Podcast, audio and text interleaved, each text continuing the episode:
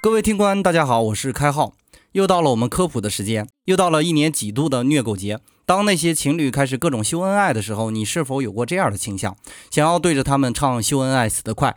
但事实上，你完全不用如此焦躁。你要知道，他们说的那些海誓山盟的句子，其实原本并非是在阐述甜美的爱情。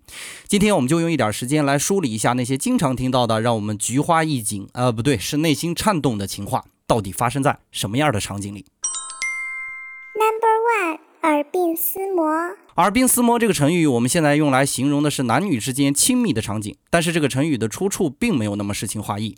耳鬓厮磨出自曹雪芹《红楼梦》第七十二回，丫鬟思琪和表哥偷情，被自己的小姐发现。丫鬟思琪在求情的时候说过这样的话：“我的姐姐，咱们从小耳鬓厮磨，你不曾拿我当外人待，我也不敢怠慢你。如今我虽衣着走错了，你若果然不告诉一个人，你就像我的亲娘一样。”这是一个丫鬟对自己主子的恳求，用耳鬓厮磨来唤起主子和自己亲密的曾经，并非是在说思琪和他的表哥卿卿我我。如果非要说是形容爱情，我只能说这是一场主仆恋，还是一个蕾丝的主仆恋，未免有点太过荒唐了。Number two，执子之手，与子偕老。我们现在一说到这句话，就表示我们彼此不抛弃、不放弃，永远在一起，白头偕老。当然适用于各种男女关系，在现代呢，也适用部分男男关系以及部分女女关系。而然这个词汇刚出现的时候呢，确实是形容男男关系的，但是这并非是形容我们想象的男男真爱的关系，而是赤裸裸的战友情节。这句话出自《诗经·备分击鼓篇》，诗句之宏伟，让我们想到的不是你侬我侬的感觉，而是在战友间那种发自内心的铁血豪情。原文是：“死生契阔，与子成说，执子之手，与子偕老。”我愿意把这句话翻译为：“我们将生命献祭给荣誉，誓死不改。我们彼此相信，彼此搀扶，今夜如此，夜夜亦然。”所以，当你的朋友圈出现别人秀恩爱的时候，用到这句话，你可以大胆的问他一句：“你终于找到战友了？”Number three，相濡以沫，这个词儿就更有意思了。我们说的相濡以沫是夫妻最高的境界。其实原文出现的时候，并不是说你们彼此扶持，而是说一种悲惨的境地。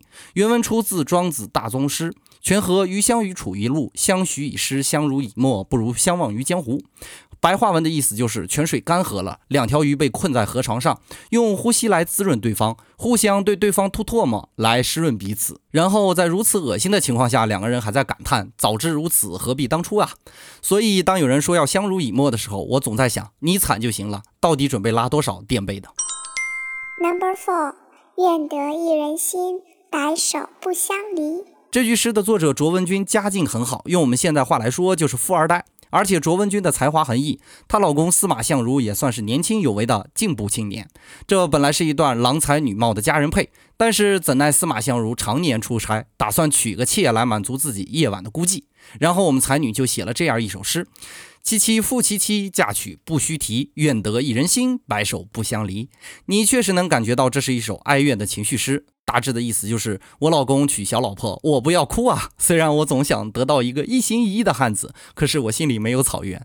但是接下来几句就有点看着糟心了：竹竿何袅袅，鱼尾何筛筛。男儿重义气，何用钱刀为？具体我就不翻译了，能看得出卓文君言外之意。老娘跟你个穷小子过，你还不知道珍惜？我都不在乎钱了，你还娶小老婆，你咋不上天呢？